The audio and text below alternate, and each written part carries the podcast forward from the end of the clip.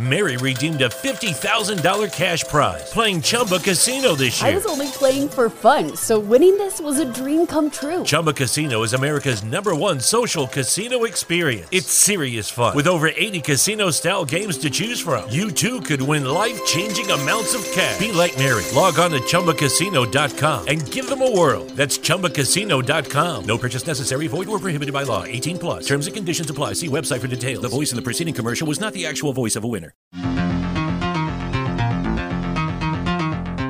EGF Cast. Em qualquer hora e lugar, os principais temas jurídicos, debates e acontecimentos do TJMG você fica sabendo por aqui, no podcast da Escola Judicial Desembargador Edésio Fernandes.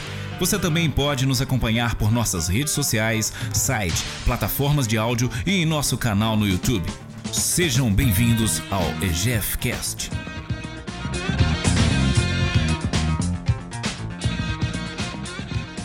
É, gostaria de desejar um bom dia a todos os participantes, ouvintes, é, que gostaria de cumprimentar a mesa de honra, a iniciar-se pela pessoa, é, primeiro justificar a ausência do nosso segundo vice-presidente, é, desembargador Tiago Pinto, por motivo de saúde, não pôde estar presente, e, e, atualmente eu estou na representação dele como superintendente adjunta da EGF. Gostaria então de cumprimentar o nosso desembargador expositor, desembargador Armando Freire, é, o nosso debatedor, que será o desembargador Moacir Lobato, é, apresentar o nosso juiz auxiliar da segunda vice-presidência, é, doutor Murilo, e, e dizer que ausências também justificadas do nosso primeiro vice e do nosso terceiro vice-presidente por motivo de compromissos anteriores. Ao dar as boas-vindas a todos, gostaria de dizer da satisfação da EGF é, a esse projeto Decidir, com pesquisa temática, e o tema de hoje será a recuperação judicial de empresas estatais. É, o público-alvo tem sido magistradas, magistrados, assessores, assessoras, assessoras, assessores, assistentes de gabinete, servidores, servidoras, estagiárias, estagiários, colaboradoras e colaboradores terceirizados do Tribunal de Justiça e Público Externo. É, com 1.500 vagas, foram é, um total de inscritos de 687, 26 magistrados, três desembargadores, três desembargadores, 28 é, assessores, quatro assistentes 569 eh, servidores, 26 estagiários, 29 público externo e, e 5 colaboradores. Vou, a partir de então, fazer uma síntese do grande currículo do nosso expositor e do nosso debatedor. Nosso expositor, desembargador Amando Freire, uma pessoa muito querida e muito respeitada no nosso tribunal, Nascido na cidade de Cerro, Minas Gerais, onde fez seus primeiros estudos, colou grau na Faculdade de Direito da Universidade Federal de Minas Gerais em 74, ingressou na magistratura mineira em 29 de junho de 1981, exercendo a judicatura nas comarcas de Conceição do Rio Verde, Conceição do Mato Dentro e Diamantina, na construção de sua trajetória pelo interior mineiro. Foi promovido para a primeira vara de família da capital em setembro de, de 88, removido a pedido para a 22ª Vara Civil, onde permaneceu até junho de 98, quando foi promovido para o extinto Tribunal de Alçada de Minas Gerais. Sua promoção para o Tribunal de Justiça se deu em junho de 2004, tomando assento junto à primeira Câmara Criminal removido a pedido para a primeira Câmara Civil, integrando-a até os dias de hoje. O nosso debatedor, desembargador Moacir Lobato de Campos Filho, é desembargador no Tribunal de Justiça do Estado de Minas Gerais, doutor em Direito Privado pela PUC Minas, mestre em Direito pela Faculdade de Direito da UFMG, pós-graduado em Direito da Economia e da Empresa pela Fundação Getúlio Vargas, professor de Direito Empresarial da Faculdade Mineira de Direito da PUC Minas, membro do Comitê Técnico da EGF, coordenador do Sejusc Empresarial do Tribunal de Justiça e secretário de Estado de Defesa Social. Passo então agora a palavra ao nosso expositor, desembargador Armando Freire. Seja bem-vindo esteja com a palavra. Muito obrigado.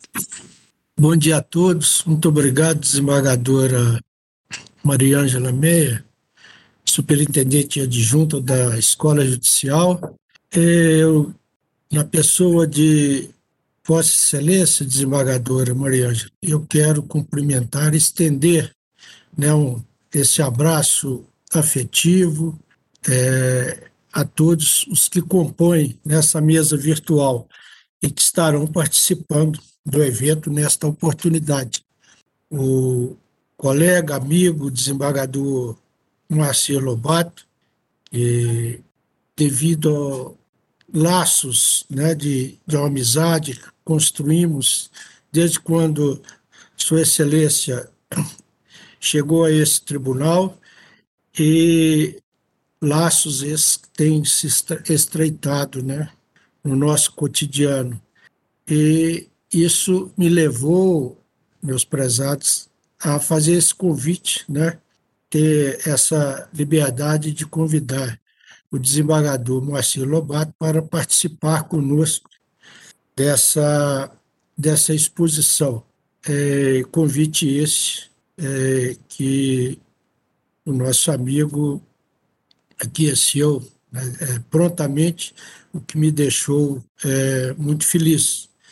E, de certo modo, é, confortável nesta oportunidade, uma vez que, como sabem os senhores, eu não, não transito muito nessa, nessa área aí da docência, né, de palestras, de conferências, fico é, muito é, reservado né, na, no meu mistério da, dos julgamentos mas não deixa de ser, é, é, para mim, é um motivo de grande alegria, de grande satisfação poder estar aqui participando né, desse, desse evento, que é a extensão né, do, do projeto é, Decidir da Escola Judicial, que eu passei a integrar por uma deferência e, e, e, por uma concessão também por força,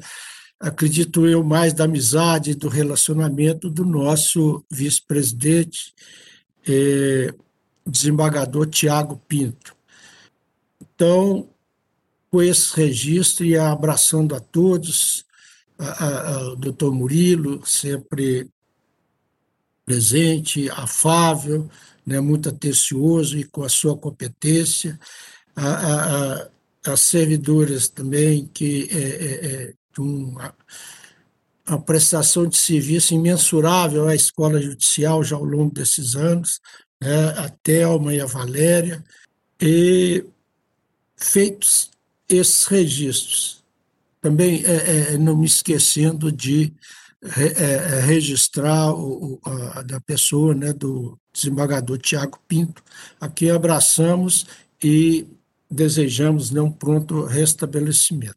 Então, é, passando a, a, a matéria né, do, da nossa participação, da nossa exposição, eu acredito que cumpre me explicar ou, justificar o porquê né, da, da da escolha desse tema.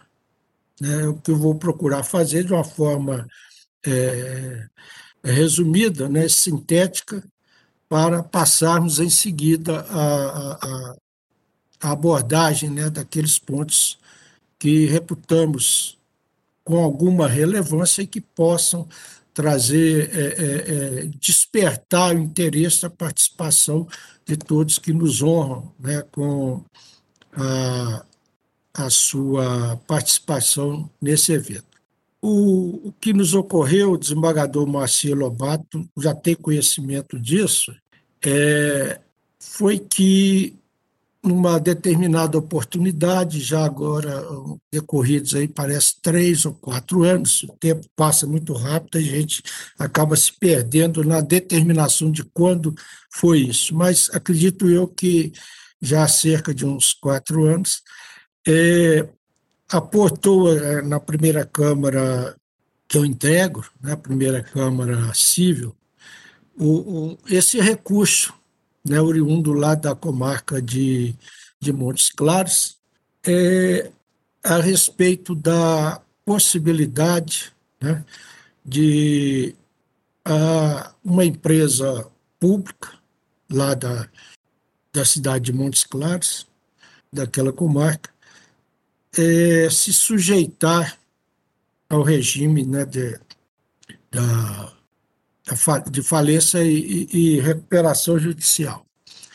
Naquela oportunidade, pelo o inusitado do, do, da matéria recursal, pelo menos no que dizia respeito à minha participação em, em termos de relatoria, é, despertou-me um interesse né, a procurar me aprofundar no tema.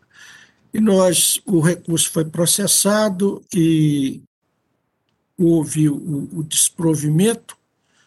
Né? Eu vou me permitir não, não, não entrar nas considerações da, do, do mérito da, da nossa relatoria. Naquela oportunidade, fomos, a, a decisão foi, foi unânime, mas desprovido o recurso e é, tendo a, a turma julgadora assumido é, um entendimento que até então que vem prevalecendo né, no trato dessa matéria da impossibilidade da, da aplicação né, da, do regime é, específico em extensão às empresas, empresas públicas.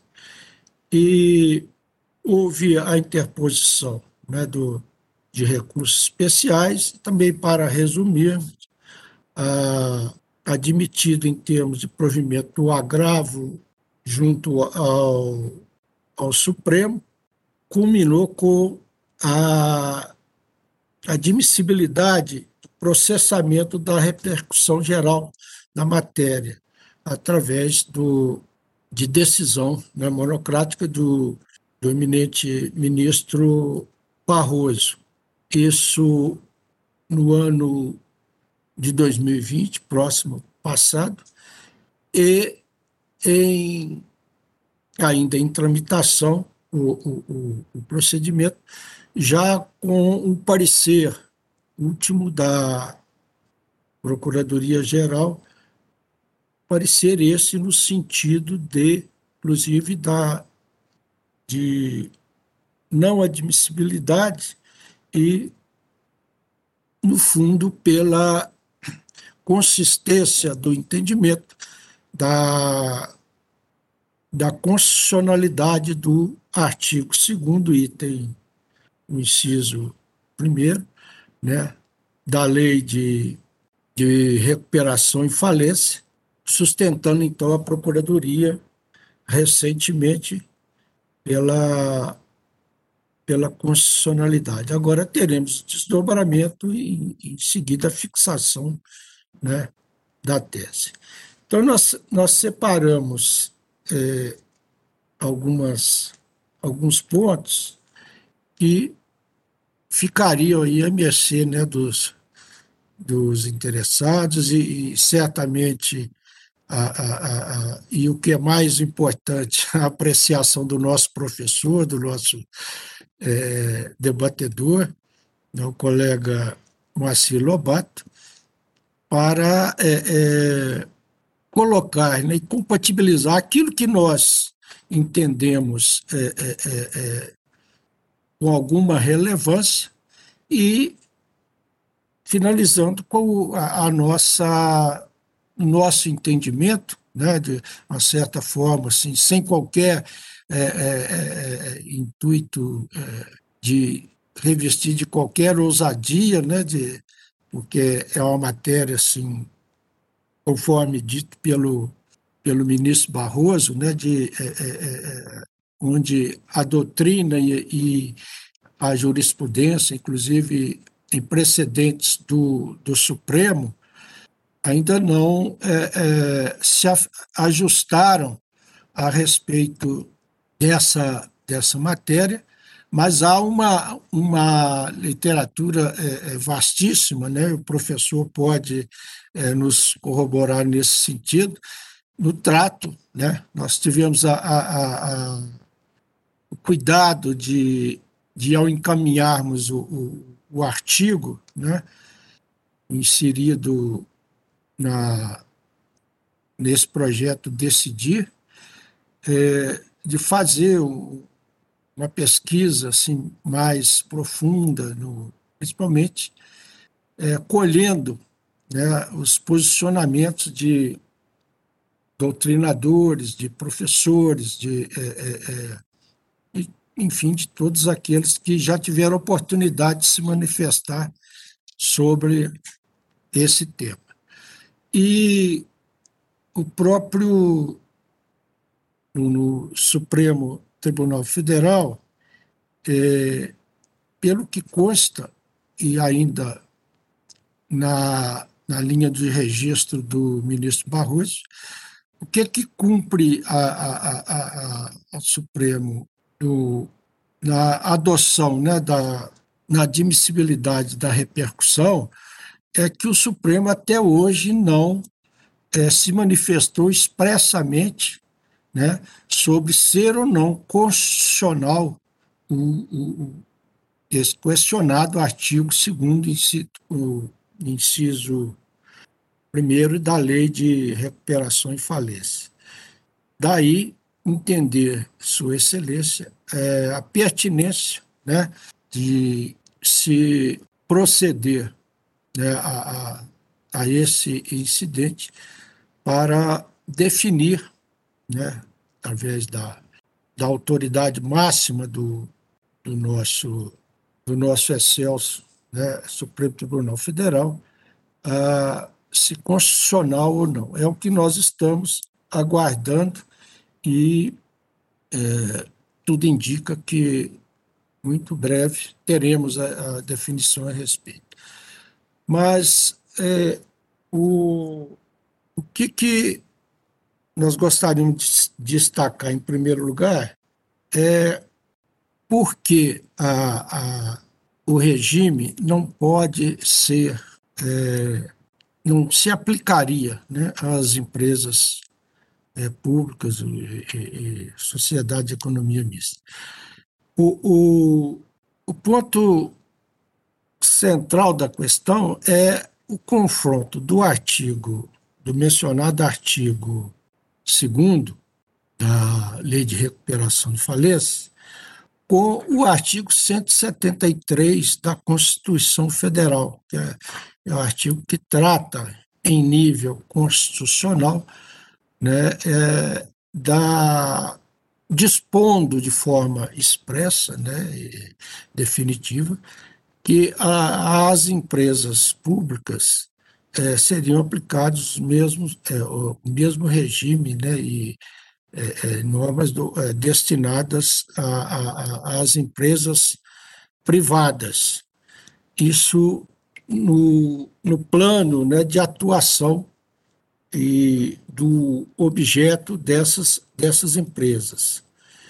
Então, é a partir daí que acreditamos nós é, se desencadeia todo o, o, o, o processo é, discursivo né, a respeito dessa, dessa matéria. E nos parece que a, a tendência é de se admitir a, a, a sujeição dessas empresas é, destinadas a, a, a atividade econômica no sentido estrito, que elas possam se sujeitar a esse regime, excluindo aí, é, pela nossa, de acordo com a percepção a que chegamos, é, é, é a, aquelas que seriam simplesmente prestadoras de serviço público.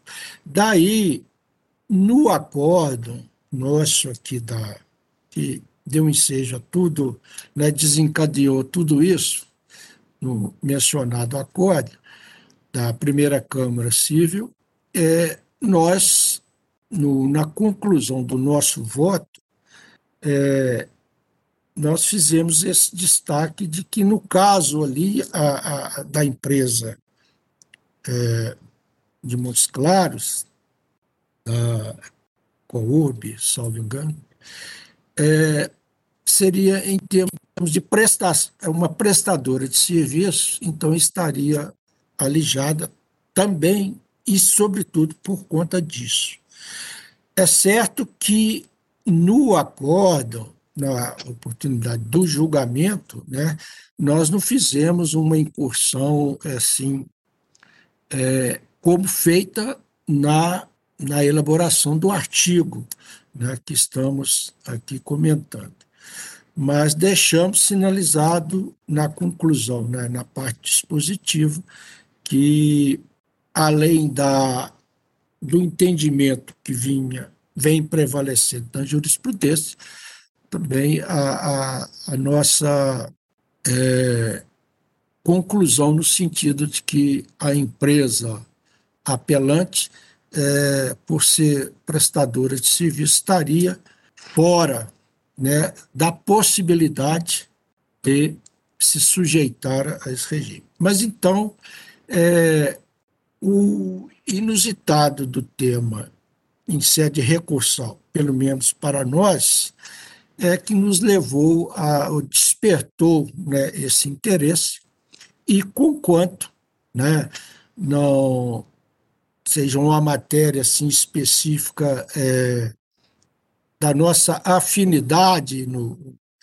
no, no trato da, e nas oportunidades é, de apreciar com maior ou menor intensidade essa ou aquela matéria, mas ousamos, então, desenvolver isso e trazer, na oportunidade, comentei é, com o desembargador Moacir sobre isso, e, inclusive, faço um registro por, por justiça aqui, é, contamos com um apoio muito grande do nosso gabinete, da nossa assessoria e especialmente do, do Daniel, que é o nosso estagiário e aluno que nos foi indicado é, pelo professor Maci, aluno do, do desembargador Maci, né, no curso de, é, da PUC.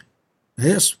Bom, então, a, voltando a, a início, a questão de se definir, então, a, a, a exclusão expressa na lei, do, inserida no artigo 2, inciso 1, né, da lei de, de recuperação e falência, e a possibilidade compatibilizar o que está na Constituição, no mencionado artigo 173, da Constituição Federal, com esse artigo da Lei de Recuperação e Falência.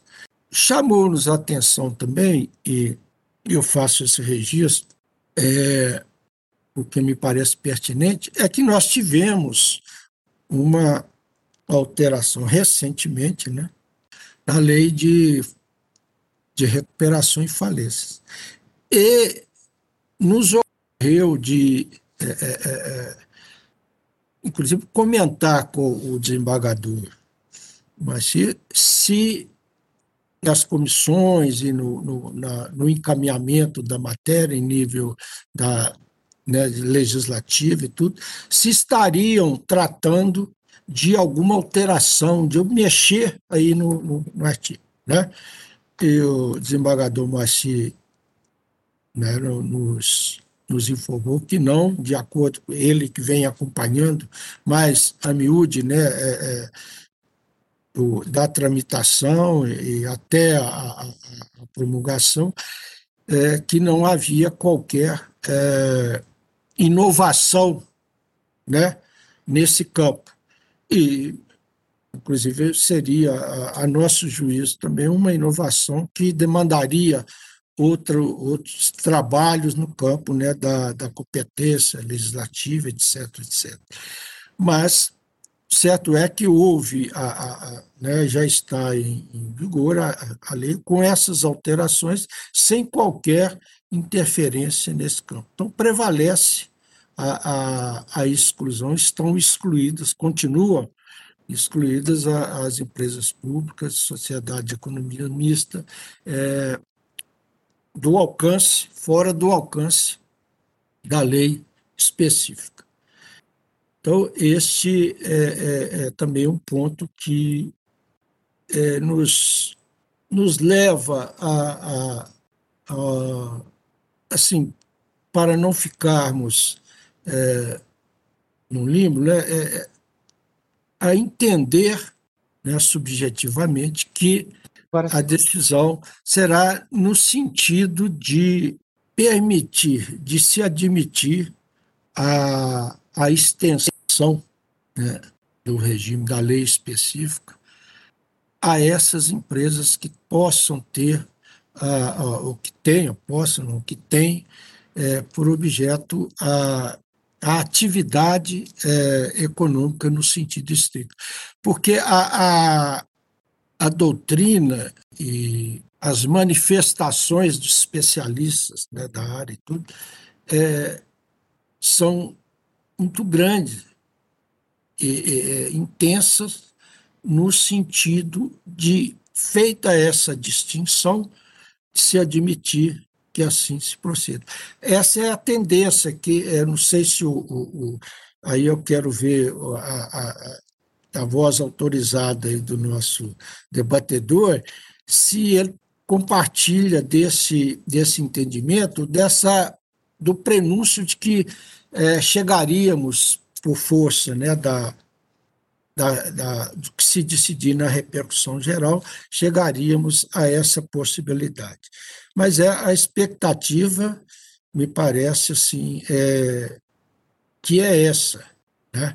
talvez é, é, o, o, o, parecer, conforme registramos no início, o parecer do, do, do outro procurador é no, é, no sentido contrário, de, de, não se admitir. Aí, talvez, numa posição assim de mais cômoda de, de se manter né, o que tem o status quo no, no sentido da da constitucionalidade né, do, do artigo 2 do inciso 1 da, da Lei de Recuperação e Falências. O, por fim, já né, caminhando aí para o encerramento, porque nós vamos ver aqui agora as, né, acompanhar com atenção e com muito prazer as colocações do, do desembargador Moacir. Mas é só fazer o registro de que o ministro, ministro Barroso, já sinalizando a nosso juízo, no, no sentido do, da sua conclusão, ele, ao decidir né, sobre a, a repercussão geral, o encaminhamento, ele destacou vou me permitir a leitura aqui, porque me parece é, é, é ilustra e dá um, um, um, os contornos né, da, da preocupação de Sua Excelência na admissibilidade do, do processamento da repercussão. Por fim, o objeto do presente recurso apresenta repercussão geral, especialmente do ponto de vista social jurídico e econômico. É o social em razão da própria natureza do direito pleiteado envolvendo entidades administrativas que prestam serviços e atividades econômicas relevantes para os cidadãos. Aqui, inclusive, ele fala até da prestação de serviços. Né? No plano jurídico, porque é relacionado à interpretação e alcance das normas constitucionais que prevê a obrigação do tratamento igualitário, aquilo que, é, que nós nos referimos, é, compatibilizar o, o questionado artigo 2 com o artigo 173 da Constituição Federal. E o terceiro aspecto econômico, tendo em conta o impacto financeiro nas contas públicas em decorrência da exclusão das empresas estatais do regime falimentar, especialmente devido à responsabilidade subsidiária do poder público pelas dívidas contraídas pelas entidades administrativas. Chamou-nos a atenção, é, é, de um modo é, especial, esse item é, inserido né, nas considerações finais feitas pelo ministro Barroso, do no plano econômico, é, que pode ser um fator né, assim, é, preponderante no encaminhamento da, daquilo que virá a concluir Sua Excelência né, no, no, no voto que apresentará oportunamente. Então, meus caros, é, são essas as colocações assim dentro do desse espaço honroso espaço né que nos foi proporcionado pela escola judicial é, registrar e deixar aí a, a, consideração de todos aqueles que queiram se dedicar à matéria, aos que estudam, né, gostam da, do, do direito empresarial e nós temos aqui no nosso tribunal, felizmente, né, é, muitos e, e, e, valorosos né, é, é, experts da, da matéria, né? acho que praticamente em quase todas as câmaras de direito público, nós temos aí é, é, é, professores né, da matéria e inclusive em outras câmaras também, até na, na área criminal, mas que também são é, professores e, e, e, dedicados né, a, a essa matéria e ao, no plano geral, direito empresarial. Então, desembargadora Maria Ângela, eu fico né, é, aqui com os registros finais, reiterando os agradecimentos, a, a, a gentileza das suas palavras e a participação aí, a atenção né, de, de todos, o doutor Murilo, a Thelma, Valéria, enfim, a todos que conosco participaram, repartiram um pouco desse, dessa manhã de segunda-feira, que é difícil, sempre difícil, né?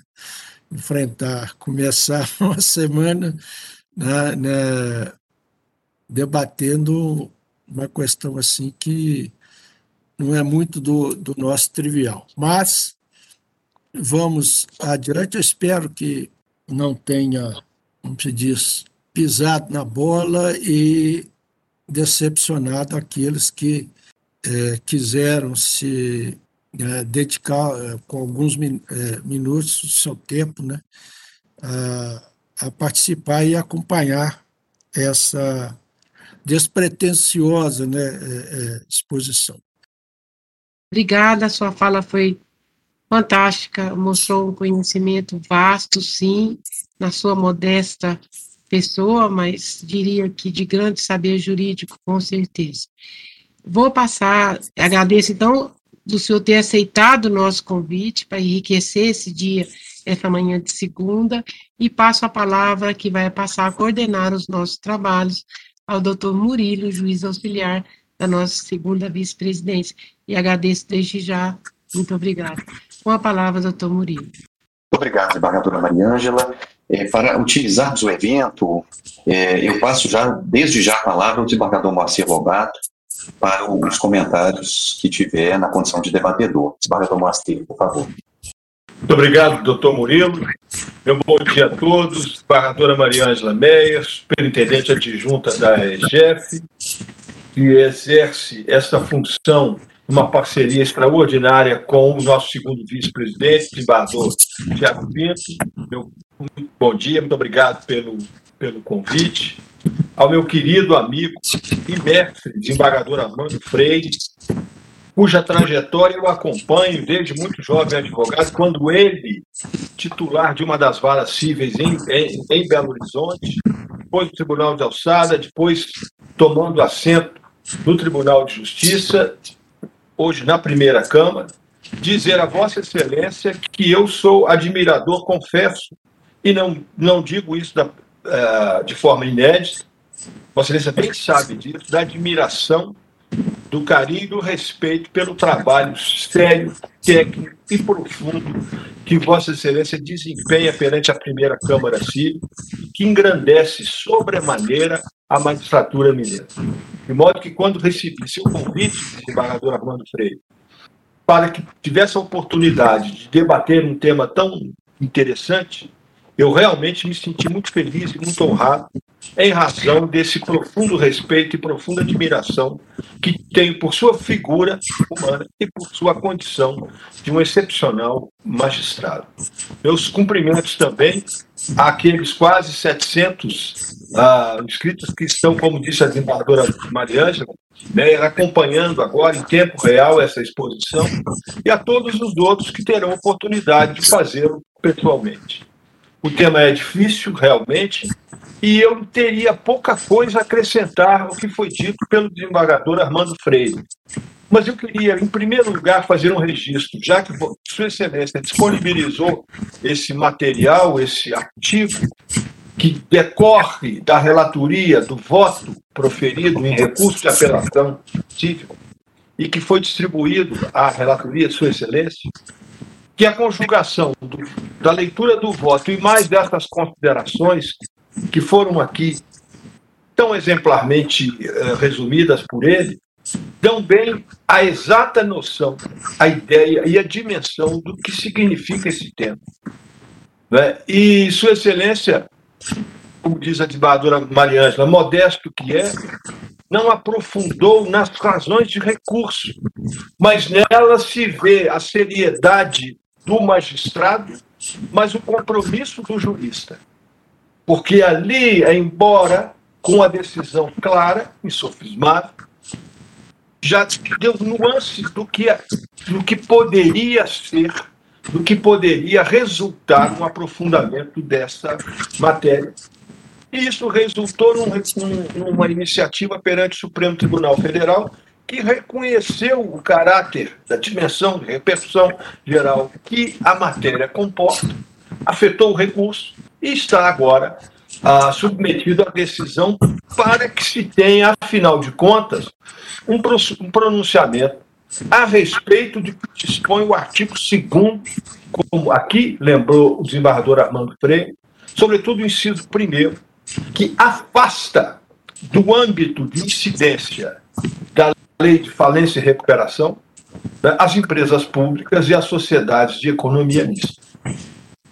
Mas como diz o desembargador Armando Freitas, bom, mas como é que nós vamos compatibilizar essa exclusão com o enunciado do artigo 173 da Constituição da República, que está inserido lá na parte própria da ordem econômica do, do, do país, ao proclamar que o regime jurídico de empresas, sejam privadas, sejam públicas, que este regime jurídico tenha uma identidade de tratamento. Então, isso já nos leva a uma primeira consideração de simpatia, vamos dizer assim, de reconhecimento de alguma inconstitucionalidade de uma lei ordinária que afaste a incidência de seus institutos das empresas porque são públicas, porque são sociedades de economia mista. Mas o desembargador Armando Freire dá um passo além. Por quê? Porque, com esteio na doutrina administrativista do Brasil de muito tempo, ele separa também a atividade é, estabelecida ou desempenhada pelo Estado naquilo que concerne a prestação de serviços públicos para aquela outra parte relativa à exploração de atividade econômica. Então, nós temos empresas de Estado, lato senso, que ora desempenham serviços tipicamente públicos e que muitas vezes não interessam do ponto de vista de um retorno financeiro à iniciativa privada, e aquelas outras que têm uma, uma natureza de exploração de atividade econômica muito mais próxima, muito mais parecida com o que desempenham as empresas privadas no Brasil. E nesse sentido, se bem entendo, o desembargador faz uma distinção para dizer assim: olha, se nós temos empresas públicas e sociedades de economia mista que não desempenham as mesmas atividades, há um grupo delas que tem a sua atividade muito mais próxima, para não dizer idêntica, às empresas privadas.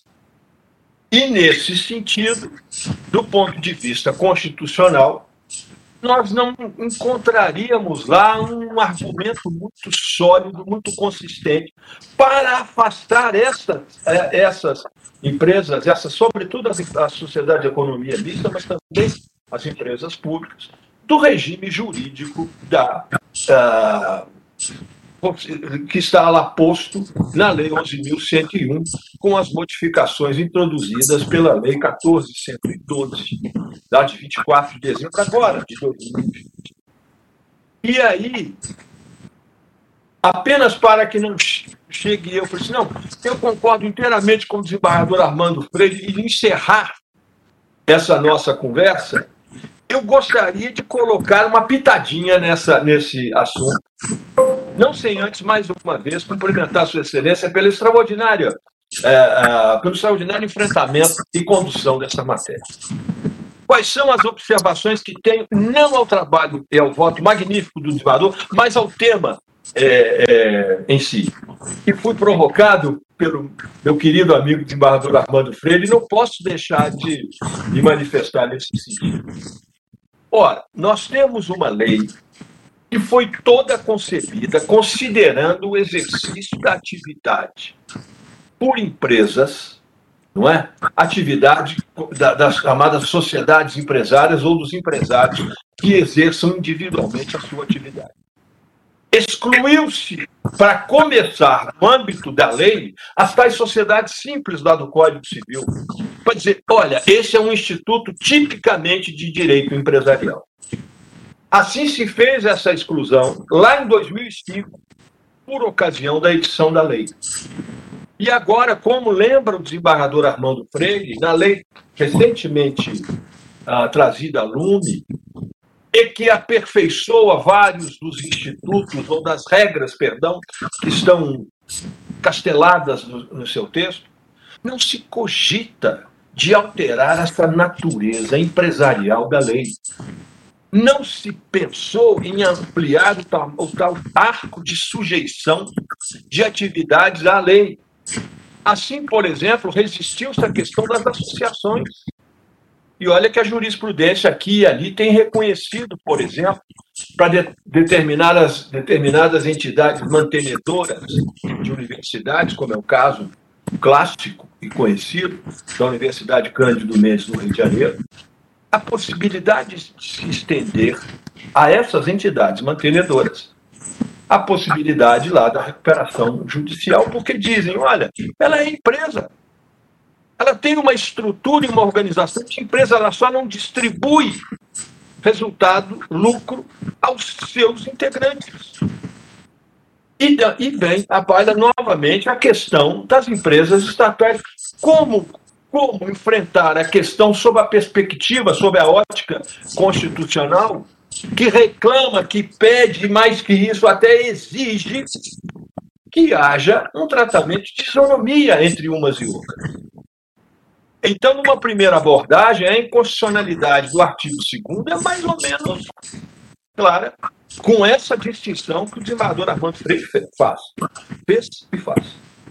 Mas eu indago um pouco mais adiante o seguinte: ora, Se nós estamos tratando de isonomia entre empresas de Estado e empresas privadas, e, e o que se quer é um tratamento igualitário a essas empresas, então, imagino eu, ou bem vamos admitir a recuperação judicial de todas elas e sua submissão eventual à falência, ou então não vamos mexer nisso.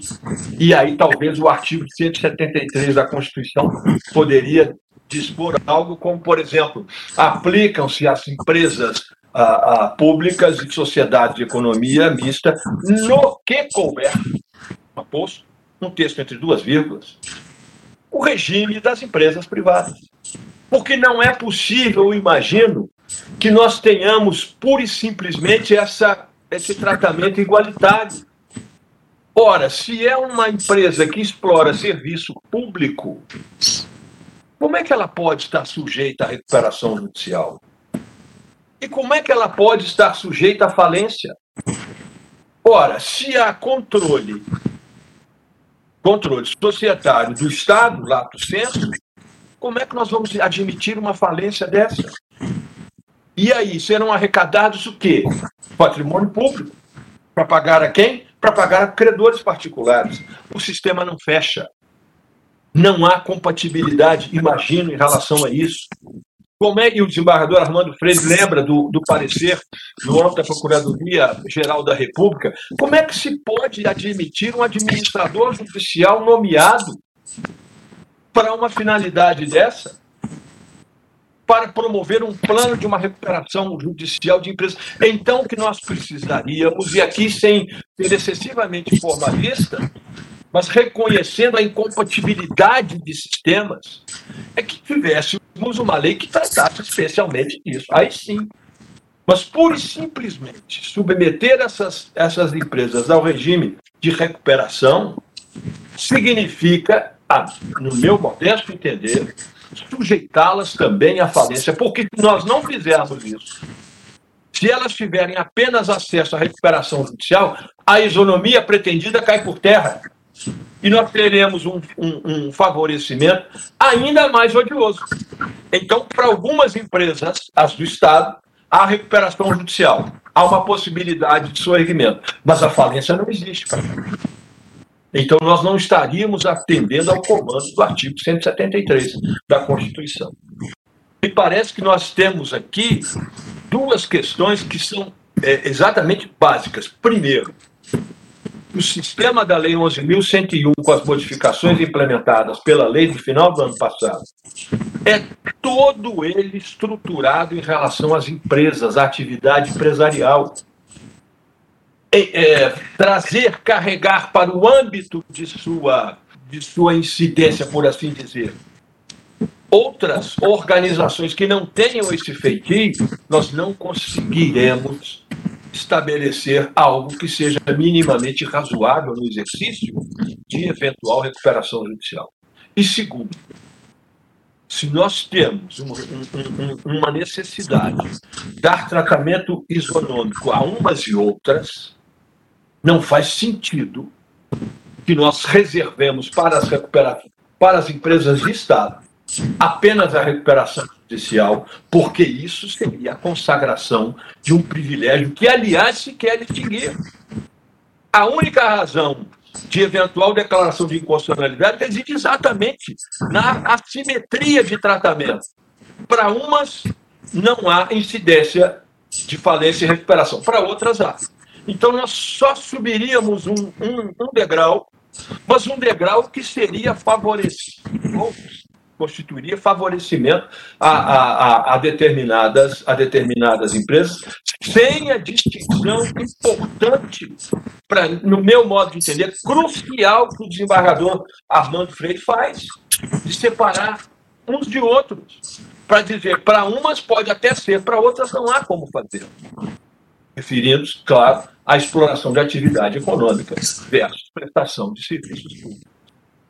Então vejam que nós temos aí várias dificuldades a serem superadas. E, e aí eu me permito encerrar essas considerações com uma outra observação que é a seguinte: tem se entendido que recuperação judicial é panaceia para todos os males e não é isso, não é assim. Eu tenho dados, elementos, e um trabalho acadêmico exatamente nesse sentido, de duração excessiva das recuperações judiciais. Credores que são, que são satisfeitos em 5, 10, 15, 18 anos.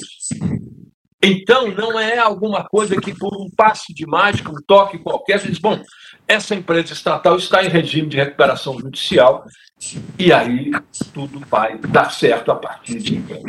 Portanto, concluo para dizer que, na minha opinião, eu concordo plenamente com a, a, a, a, consideração do desembargador Armando Flick, nós nem precisamos disso, porque ele tem um trabalho que é, que é absolutamente reconhecido por todos, mas vejo com ele também a stage que muitos administrativistas o fazem, de separar umas e outras de empresas estatais que desempenham serviços públicos e outras atividades econômicas, mas para, do meu ponto de vista, reconhecer uma impossibilidade dessa, dessa inconstitucionalidade na medida em que a inconstitucionalidade que se reclama, que se quer suprimir, não estaria satisfeita se, se tivermos a recuperação judicial para as empresas do Estado. E se não tivermos falência. E se tivermos falência para elas, então aí o caos, a balbúrdia será instaurado, porque Pensemos como é que se faz arrecadação de patrimônio público consistente em capital majoritário, votante de uma empresa estatal, sendo objeto de arrecadação, de avaliação, de venda para pagamento dos credores. Ora, a função, a, a, a, a necessidade, a inspiração de uma criação de empresa de Estado é muito diferente, todos nós sabemos. E, mais uma vez, recorro aqui ao que escreveu o desembargador Armando Freire e acaba de sustentar. Essa não é uma empresa privada como qualquer. A, sua constituição não derivou de uma vontade dos sócios, ela decorreu de uma iniciativa de lei. E essa iniciativa de lei terá observado, todos nós imaginamos, uma causa, um propósito específico.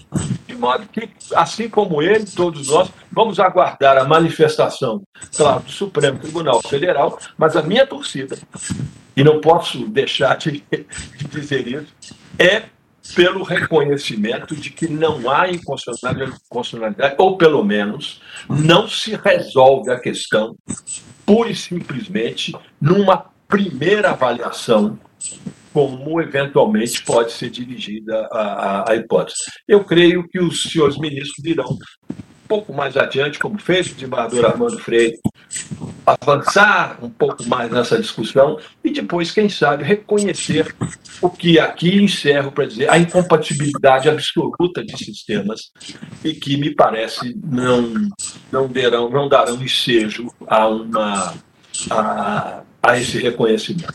Mas são considerações aqui trazidas muito mais pelo, pelo espírito inquieto do desembargador Armando Freire, é um homem de muita reflexão, de muita profundidade naquilo que faz, naquilo que escreve e que decide, e que eu tenho a, a, a honra de compartilhar esse espaço a partir das reflexões por ele apresentadas. Então, eu concordo em número, gênero e grau com quase tudo, apenas deixando essa pontinha, uma indagação no sentido de constatar, quem sabe, essa incompatibilidade de tratamento de um sistema para outro. Então, mais uma vez, agradecendo aqui as considerações, ou, perdão, a, a oportunidade que me foi dada de compartilhar esse espaço aqui nobre sempre nobre da Escola Judicial de Marlor Edésio Fernandes, e a honra de dividir e de poder secundar aqui esse espaço com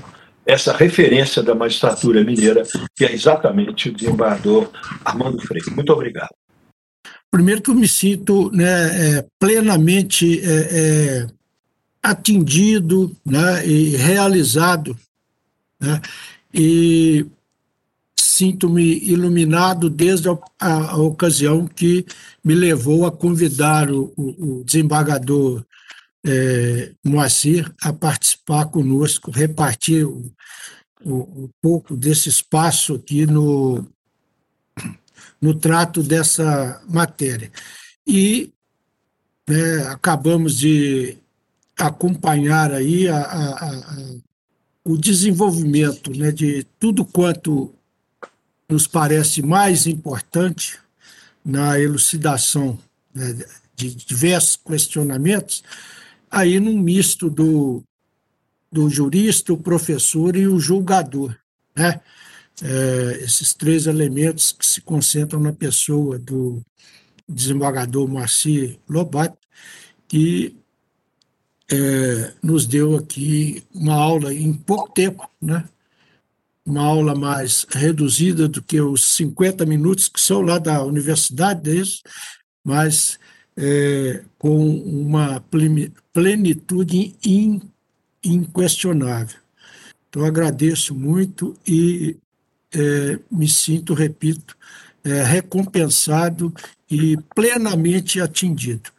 E só para é, é, é, não ficar dúvida, assim, quando nós colocamos a, a, aquela e fizemos o registro né, da possibilidade de da extensão do regime às empresas de atividade econômica no sentido estrito, é, que queríamos né, é, com isso é dizer que é a tendência que nos pareceu estar sendo é, é, é está emergindo aí né, é, de tudo isso e não o, o nosso entendimento né, modesto, insignificante, mas quanto a, a, a, nossa a definição daquilo que entendemos, é, nós estamos plenamente de acordo com o, o desembargador Marcelo Lobato. É, nós também não, pelo menos até, até então, não assumiríamos o entendimento no sentido da, da inconstitucionalidade do artigo. Esse é o meu entendimento com, é, de, é, é, é, sem maiores pretensões e sem qualquer autoridade de doutrinador e de jurista. Mas, é, pelo que pude é, sentir e pelo convencimento a que cheguei depois de dessas pesquisas né, que me levaram à elaboração desse artigo. Então, eu também, em, é, é, resumindo, se tivesse que decidir, decidiria novamente, e aqui já num plano é, é, é, de aprofundamentos que tivemos oportunidade de alcançar é, para chegarmos até hoje aqui nessa, nesse debate. E, conquanto no voto daquela apelação, nós é, é, é, muito fomos levados pela a, a, a situação é, própria da, da empresa apelante é, de prestadora de serviços e como tal assim já alijada né, de qualquer possibilidade. Porque não, não, não nos aprofundamos na questão da constitucionalidade ou não então, eu faço esse registro para definir que eu compartilho e comungo do, da parte conclusiva do também, né, de tudo quanto dito, e principalmente da parte conclusiva, de que é, não há né, essa inconstitucionalidade que é, deverá ser definida né, oportunamente aí com o julgamento do, do, da repercussão. Então, esse registro, e para agradecer e dizer, re, né, reassentar o prazer e a satisfação de poder participar de alguns momentos dessa manhã de segunda-feira com pessoas tão queridas e, e, que acrescentam tanto né, ao Poder Judiciário nos seus diversos segmentos aqui, principalmente através da Escola Judicial, esse marco né, é, é, é, memorável e, e, e, cada vez mais consolidado né, no encaminhamento da, da formação e do aperfeiçoamento da nossa magistratura. Então, muito obrigado mais uma vez. Desembargador Armando Freire, para que tenhamos a, a ideia de como esse é um tema que desperta posições e pontos de vista que são é, num e no outro sentido. Veja, desembargador Armando Freire, o doutor Adilon Rezende, que é um grande magistrado que todos nós conhecemos, lá da segunda vara empresarial, ele tem uma posição e faz o registro aqui num sentido diferente. Isso apenas para dar a ideia de que essa é uma matéria que suscita grande discussão. Dizer, doutor Adilon Rezende, a quem enviamos aqui um grande e fraterno abraço. Acredito que a exclusão das empresas públicas e de economia mista dos benefícios da recuperação judicial revela o espírito estatizante que ainda impera em nossos legisladores. Então, uma palavra balizada como doutora Dilon, num posicionamento legítimo e mais ou menos num outro sentido daquilo que foi exposto aqui. Também o doutor Paulo Gotijo, dizendo, é, é, cumprimentando pelas exposições, etc., dizendo que vamos aguardar aqui a decisão a ser proferida no âmbito do, do Supremo Tribunal Federal. Separei essas duas porque me pareceram assim bastante, bastante é, elucidativas. Né? É isso que queria dizer, mais uma vez, reiterando a minha alegria e honra de estar aqui num evento tão interessante e rico como dessa manhã. Muito obrigado mais uma vez. Bom, excelentes as exposições, tanto do desembargador Armando Freire, como com as complementações no debate com o desembargador Moacir Lobato. É, o que nós colhemos aqui do chat, em que pese não tenha havido perguntas, mas são muitos os elogios. Desembargador Armando Freire, desembargador Moacir Lobato, as palestras, as duas exposições, muito enriquecedoras, muito profundas, é, e eu gostaria, ao final, de parabenizar o desembargador Moacir Lobato, principalmente o nosso expositor principal, o desembargador Armando Freire, pela coragem de tratar um tema ainda inédito em jurisprudência. É, o desembargador Armando Freire, com muita percussência, expôs que, que o tema está submetido atualmente à decisão do Supremo Tribunal Federal.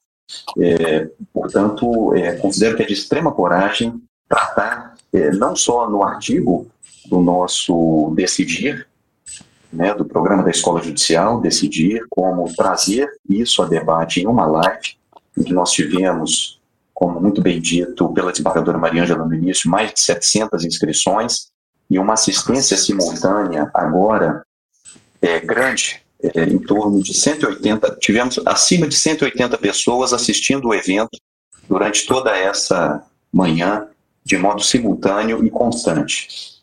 Então, de extrema coragem, desembargador Armando Freire, gostaria de parabenizar o senhor pela, pela coragem de trazer um tema tão relevante e inédito em termos de jurisprudência. Já avançamos bastante no tempo, acho que teremos notícia ainda desse tema em outras ocasiões, o debate está apenas começando, então é, acho que teremos novamente outras oportunidades para aprofundar no tema. Acho que o objetivo dessa ação educacional foi alcançado com êxito. Os que, os, a maioria que não conhecia o debate teve a oportunidade de tomar conhecimento, de travar um primeiro conhecimento com essa questão tão competente e que ainda reper, repercutirá muito, imagino, não só na nossa doutrina, mas também na nossa jurisprudência. Muito obrigado a todos. Desembargador Armando Freire, uma satisfação enorme recebê-lo na escola. Desembargador Moacir Lobato, integrante do comitê da escola, é, é uma satisfação revê-lo e compartilhar esse ambiente virtual com Vossa Excelência. Embargadora Mariângela, minha chefe, uma satisfação enorme ainda. Muito obrigado a todos. Até a nossa próxima ação educacional. Você ouviu EGF Cast. Mary redeemed a $50,000 cash prize playing Chumba Casino this year. I was only playing for fun, so winning this was a dream come true. Chumba Casino is America's number one social casino experience. It's serious fun. With over 80 casino style games to choose from, you too could win life changing amounts of cash. Be like Mary. Log on to chumbacasino.com and give them a whirl. That's chumbacasino.com. No purchase necessary, void or prohibited by law. 18 plus. Terms and conditions apply. See website for details. The voice in the preceding commercial was not the actual voice of a winner.